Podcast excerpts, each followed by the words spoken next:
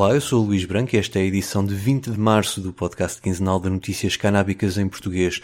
O 4 e 20 sai nos dias 4 e 20 de cada mês no esquerda.net e na tua aplicação de podcasts. Subscreve também os outros podcasts no esquerda.net, como o Alta Voz, com leituras longas de artigos, os Cantos da Casa, com o melhor da música portuguesa, o Mais Esquerda, com registros de debates e conferências, e o Convocar a História, um podcast de Fernando Rosas, com convidados diferentes todas as semanas. E agora vamos às notícias.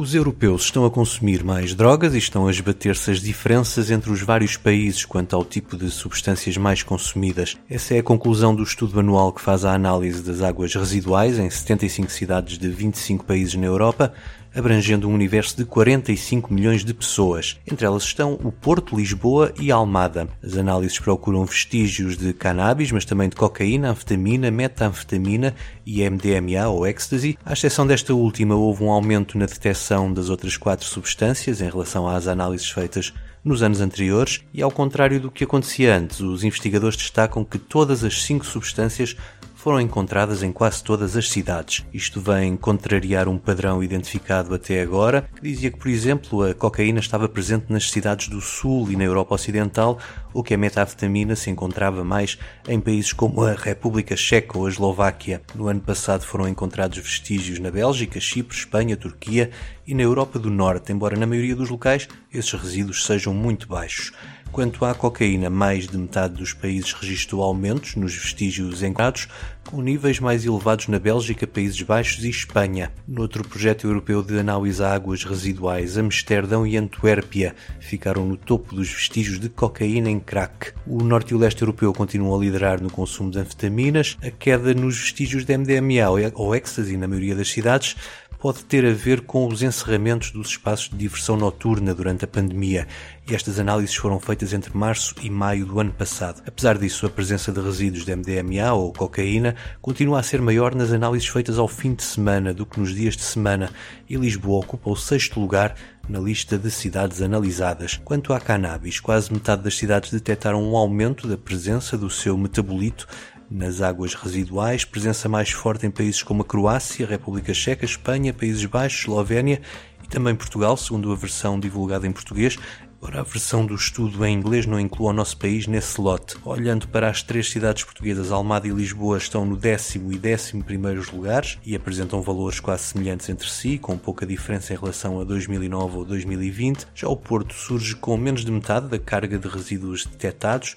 no 28º lugar, com tendência de queda. A liderar a tabela está Barcelona, com o quádruplo dos valores detectados em Lisboa ou Almada e o triplo da segunda cidade, Amsterdão. Esta análise deixa de fora o metabolito da heroína por ser considerado instável em águas residuais.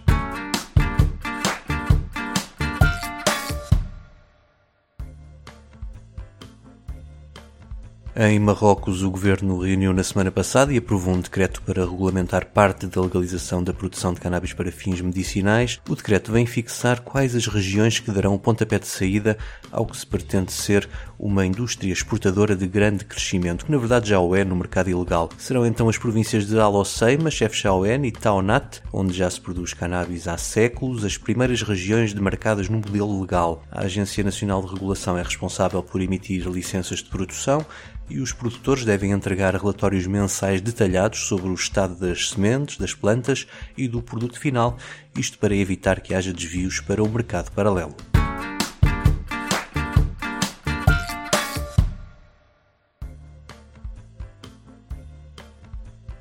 Na Alemanha, a cannabis medicinal legal faz 5 anos e já há 100 mil doentes que dela beneficiam e é comparticipada pelo sistema de saúde.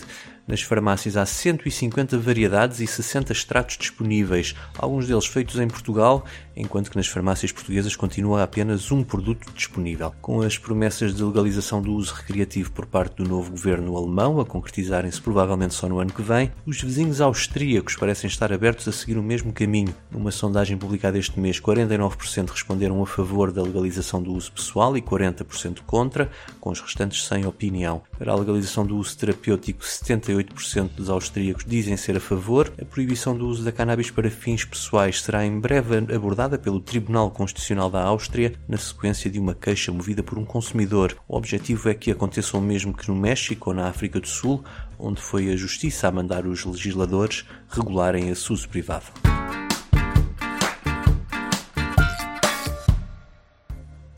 Também no Quebec, a Justiça vai pronunciar sobre a inconstitucionalidade do uso pessoal da cannabis, mas desta vez em relação ao autocultivo.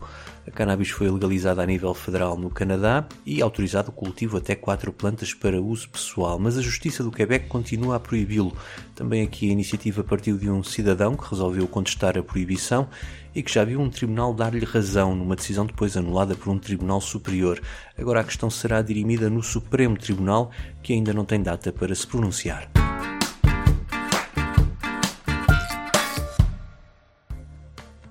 Em Washington, a questão da proibição do uso recreativo é mais política do que judicial. Os cidadãos da capital norte-americana aprovaram a legalização em 2014, mas o Congresso desde então recusa a abertura de um mercado legal em lojas, como acontece já em muitos estados.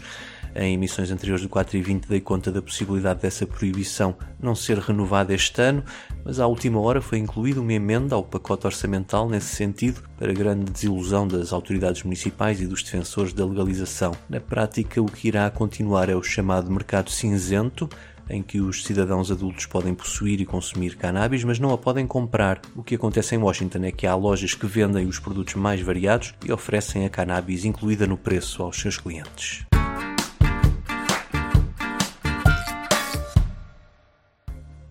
Já no estado de Nova Iorque, o arranque da legalização está para breve e as autoridades querem que as primeiras licenças de venda ao público sejam concedidas a pessoas ou familiares diretos de quem tenha sido vítima da criminalização até agora existente, ou seja, condenadas por posse de cannabis. O objetivo é o de promover a equidade no acesso a este mercado, dando algum avanço a estes pequenos retalhistas e procurando evitar que as grandes empresas que já operam em vários estados com cannabis legal possam dominar o mercado logo à partida. O mesmo acontece no estado vizinho da Nova Gércia, que já começou a aceitar pedidos de licenças, dando prioridade a condenados por crimes ligados à cannabis ou residentes em zonas com elevado desemprego. Embora não haja um limite ao número de licenças a conceder, é preciso ter em conta que 70% dos municípios do estado aprovaram restrições que proíbem a abertura de lojas com cannabis à venda. Os apoiantes da legalização sublinham que estas moratórias não servem para restringir o acesso à cannabis por parte das pessoas, apenas limitam o acesso à cannabis regulada e segura. A lei aprovada no início do ano passado previa a abertura de lojas para fevereiro deste ano,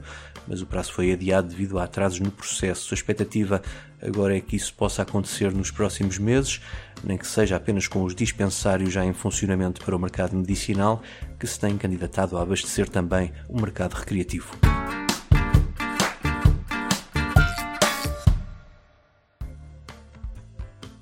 Ao longo das emissões do 4 e 20 já aqui falámos de muitas utilizações do cânhamo. A mais recente deve ter sido a do bilhete comestível vendido pelos transportes públicos de Berlim. A última vem do Reino Unido e promete acabar literalmente em tribunal. A ideia está a ser promovida por um advogado que quer substituir as perucas que os advogados têm de usar nas salas de audiências tradicionalmente feitas com a crina de cavalos, por perucas de cânhamo. Samuel March diz que este projeto está em fase de testes e que o primeiro público-alvo serão os advogados vegan. March não é propriamente um defensor desta tradição da justiça britânica, que considera desajustada aos dias de hoje. Ele defende que o uso de perucas devia ser facultativo, pois há gente com razões para se sentir desconfortável ao vestir-se como um homem branco do século XVIII.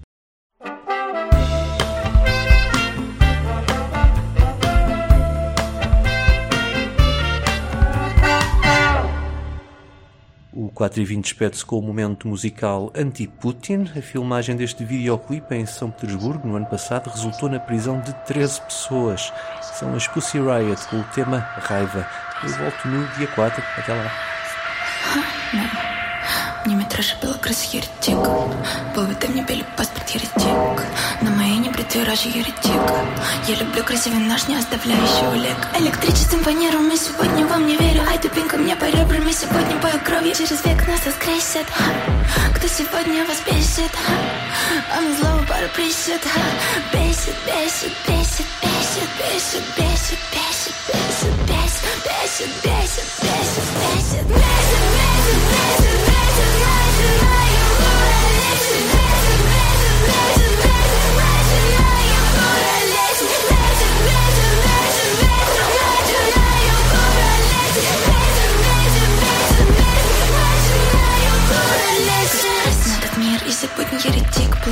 болит, и сегодня инвалид, и сегодня третий мир, и сегодня суицид, и сегодня третий Рим, и сегодня господин. Черный и снежный кожа мешаю, блок сети меня раздражает, опять я у льда под ботинку, это моя Москва, Мека, Сибирь, Синай. Вечер, вечер, вечер, вечер, начинаю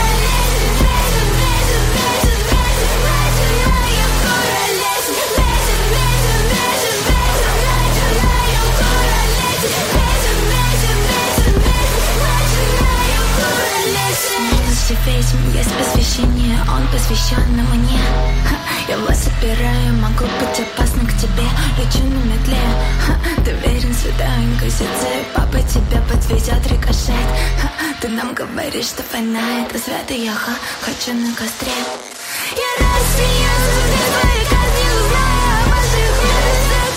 Эй, эй, эй Кто осудит пропасть без вести Я хочу на костре. Ты не попадайся мне. Три шестерки на левой руке. Я хочу на костре.